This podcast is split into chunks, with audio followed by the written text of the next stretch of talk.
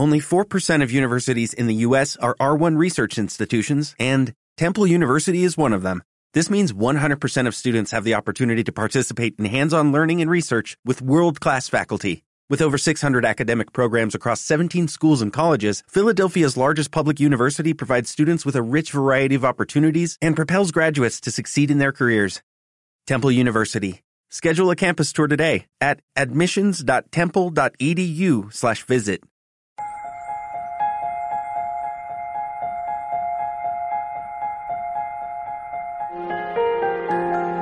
En aquel tiempo dijo Jesús a sus discípulos, Habréis oído que se dijo, amarás a tu prójimo y aborrecerás a tu enemigo. Pero yo os digo, amad a vuestros enemigos, rezad por los que os persiguen, para que seáis hijos de vuestro Padre Celestial, que hace salir su sol sobre malos y buenos, y manda la lluvia a justos e injustos. Porque si amáis a los que os aman, ¿qué premio tendréis? ¿No hacen lo mismo también los publicanos? Y si saludáis solo a vuestros hermanos, ¿qué hacéis de extraordinario? ¿No hacen lo mismo también los gentiles? Por tanto, sed perfectos como vuestro Padre Celestial es perfecto. Palabra del Señor. Gloria a ti, Señor Jesús. No pide Jesús cualquier cosa, pide ser perfectos como Dios como Él, que es Dios, como el Padre, como el Espíritu Santo. No es cualquier cosa. Es evidente que no es fácil. Es evidente también que está muy por encima, que es imposible a las fuerzas humanas si solamente el hombre contara con sus propias fuerzas. Pero tenemos la gracia de Dios. Una gracia que nos indica el camino, que nos sostiene en el camino y que nos levanta cuando caemos en el camino. Pero que nos indica el camino. Ayer el Señor nos enseñaba que tenemos que pedir perdón. Y hoy nos enseña que tenemos que dar perdón. Pedir y dar. Queremos ser discípulos de Jesús. Y eso implica ante todo, reconocer el señorío de Dios sobre nuestra vida. Solo Dios es Dios. No somos dioses, no somos el centro del mundo.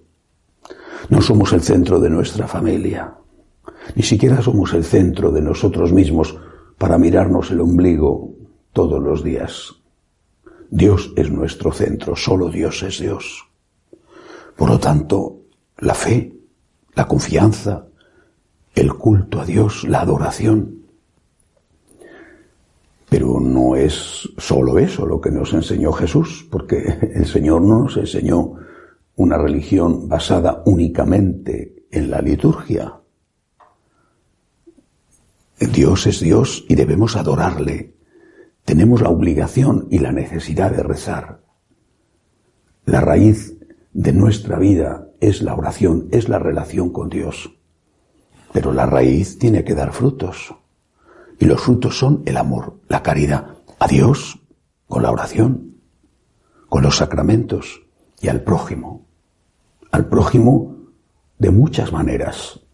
La limosna es una de ellas, no es la única, es una de ellas muy importante. Pero hay una manera de manifestar la caridad que es precisamente el perdón. El perdón, repito, que se pide humildemente. El perdón que se da. Un perdón a veces dificilísimo. Dificilísimo. Cuando la persona o las personas que te han hecho daño te han arruinado la vida. O la vida de los tuyos. Pienso en los que han tenido que huir de su país por la dictadura, por ejemplo, comunista, terrible, asesina, en situaciones como las de Venezuela. Qué difícil es perdonar. Pienso en esas niñas, adolescentes, jovencitas, que se prostituyen en las calles de las ciudades de Colombia, que son venezolanas y que tienen que hacerlo porque tienen que comer. Pienso en los padres de esas criaturas. Gracias a Dios, ni muchísimo menos. Son todos así. Pero ¿cuántos, cuántos? ¿Cómo pueden perdonar esas personas? Y los de África, las matanzas en el centro de África, los secuestros a manos de los islamistas. ¿Cómo pueden perdonar?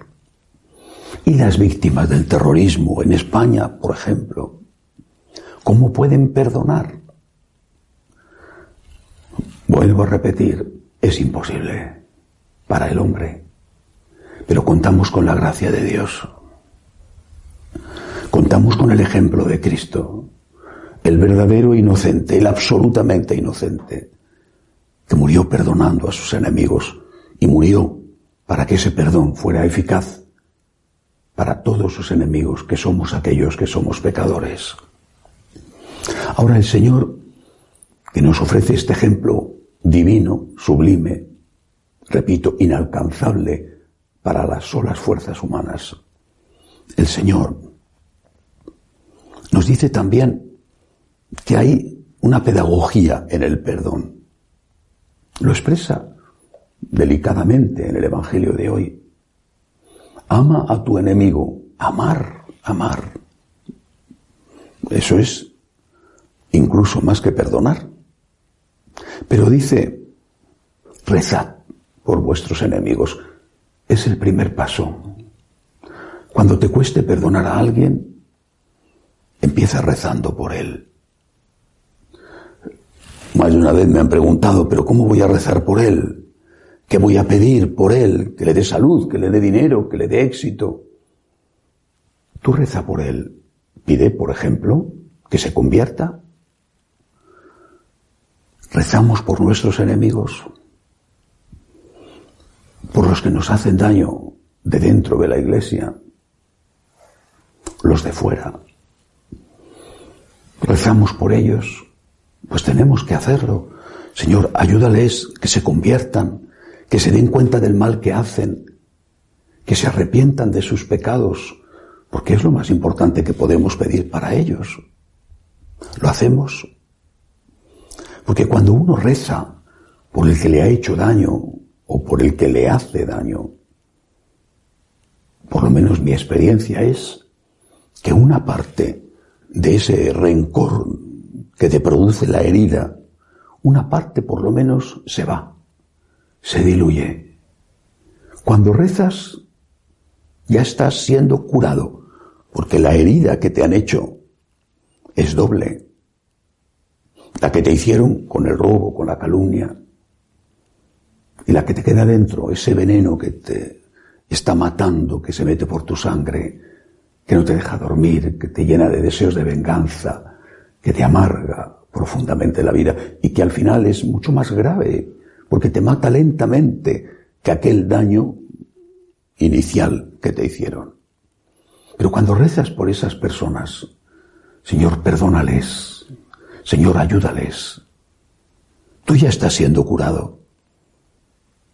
Y después el Señor, que acoge las oraciones de sus hijos, sobre todo cuando están sufriendo, les va a dar el perdón si ellos lo piden, pero les va a dar el deseo de convertirse, que será eficaz si ellos lo acogen.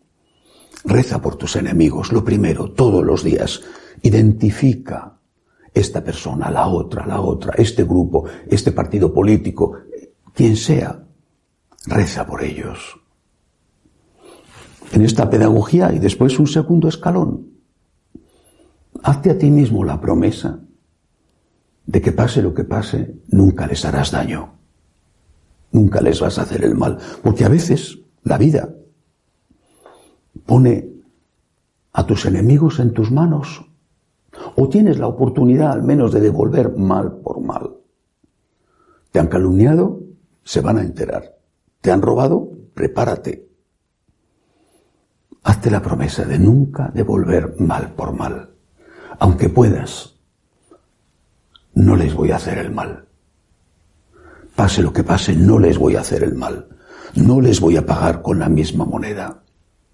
Es un segundo escalón. Hay un tercero, el definitivo, el perfecto, para el que necesitamos un extra aún más de ayuda. Hacer el bien a quien te ha hecho el mal. No solo no hacerles el mal, hacer el bien al que te ha hecho el mal. Eso es imitar a Cristo, que nos hacía el bien derramando su sangre por aquellos que le habíamos hecho el mal de crucificarle. Pidamos al Señor este milagro en nuestro corazón. El milagro de que se vaya el odio, el rencor, el deseo de venganza. Y que empiece este milagro por hacernos capaces de rezar por nuestros enemigos, por no hacerles el mal aunque pudiéramos, y que culmine el milagro con hacerles el bien como Cristo nos lo hizo a nosotros. Que así sea.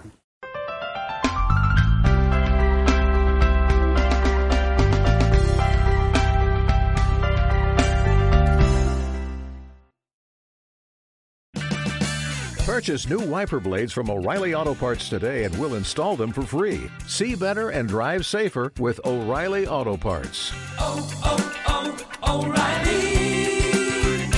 O'Reilly Auto Parts.